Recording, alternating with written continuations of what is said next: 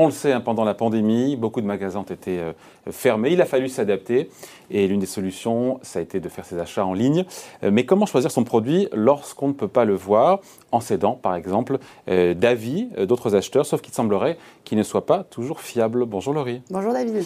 Alors expliquez-nous de quoi il s'agit. On ne peut pas se fier aux, aux notations, c'est ça? C'est ça le problème? Eh bien, Amazon et tous les autres sites de e-commerce, vous le disiez, ont mis en place un système de notation de leurs produits, tout comme Google, vous le savez, qui attribue des notes à certains lieux au restaurant par exemple, basé sur une échelle allant de 1 à 5 étoiles. Et le but est d'aider les consommateurs et d'évaluer, vous savez, la qualité d'un produit ou d'un service. Alors dans l'idée, c'est une très bonne chose. Seulement, faudrait-il encore eh bien, que ces avis soient rédigés par de vrais consommateurs? Car attention, parfois, il s'agirait en fait eh de faux avis positifs postés par un professionnel, son entourage ou encore un faux consommateur qui aurait été recruté dans ce but. Mais Laurie, ce phénomène, il n'est pas nouveau, non? Et est-ce que c'est si répandu que ça en plus Alors non, ce phénomène, en effet, n'est pas nouveau, mais il semblerait qu'il ait pris de l'ampleur. Comme vous le disiez, donc l'une des conséquences du Covid aura été de faire exploser euh, le, commerce en ligne et avec lui, eh bien, le nombre de faux avis. C'est une enquête officielle qui a été ouverte au Royaume-Uni le 25 juin à l'encontre des géants du net Amazon et Google, qui vient de remettre en lumière ce business des faux avis et de la fausse notation. Et sur quoi se base bah, justement cette enquête exactement là?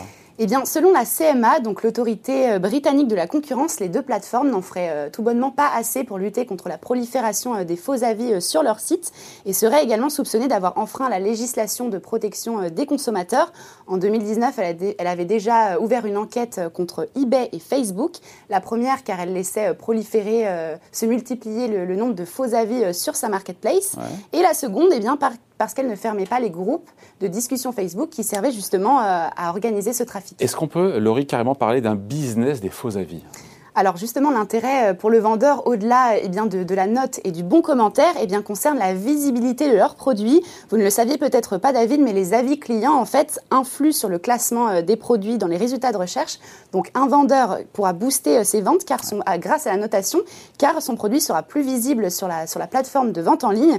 Et donc la concurrence est déloyale pour les vendeurs honnêtes qui verront leurs produits déclassés par rapport aux vendeurs qui utilisent les faux avis. Est-ce qu'il n'y a pas une faille quand même dans ce système? Eh bien justement, si, il y a une faille, puisque que dès que les vendeurs arrêtent d'acheter des faux avis, eh bien forcément le nombre d'avis négatifs réaugmente et la note moyenne diminue, signe que les avis avaient été euh, achetés. comment ça fonctionne ça?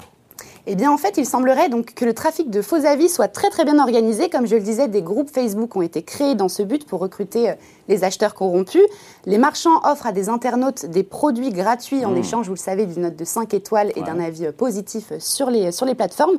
Et pour que ce soit le plus discret possible, eh bien, en fait, les acheteurs achètent donc vraiment euh, réellement le, produit, le reçoivent chez lui, donnent un avis positif et ensuite il est remboursé et là, le tour est via une transaction PayPal. Exactement. Et le tour est joué. Est-ce que cette pratique, Laurie, elle est vraiment courante? Il y a des preuves de ça? Eh bien, il est très difficile, David, de connaître avec exactitude l'ampleur du phénomène. cependant, selon euh, les données de la plateforme FakeStop, 42% des 720 millions d'avis étudiés qui, ont été publiés entre mars et septembre 2020 eh bien, n'étaient pas fiables, ah. contre 36% l'année précédente, en 2019, donc à la même période.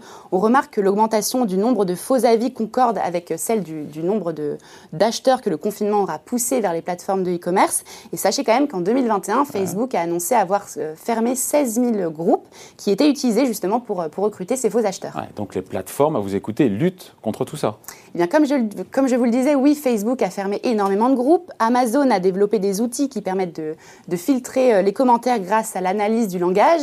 la, plate, la, plateforme Amazon a d'ailleurs dit dans un communiqué de presse du 16 juin qu'elle avait supprimé plus de 200 millions de présumés faux avis en 2020 et elle aurait également enlevé plus d'une douzaine de marques chinoises de ces rayonnages. Bon, on finit là-dessus, Laurie. Euh, des conseils, petits conseils comme ça pour la route, pour savoir si les avis sont faux ou pas? Eh bien, David, le meilleur conseil que je peux vous donner, eh bien, c'est de diversifier euh, ses sources. Donc, ne pas se fier uniquement aux avis qui sont répertoriés euh, sur le site sur lequel vous souhaitez acheter votre produit, surtout si vous ne connaissez ni le vendeur ni le produit, pour éviter toute mauvaise surprise. Allez, merci beaucoup, Laurie, pour ces vrais et faux avis. Merci, David. Salut.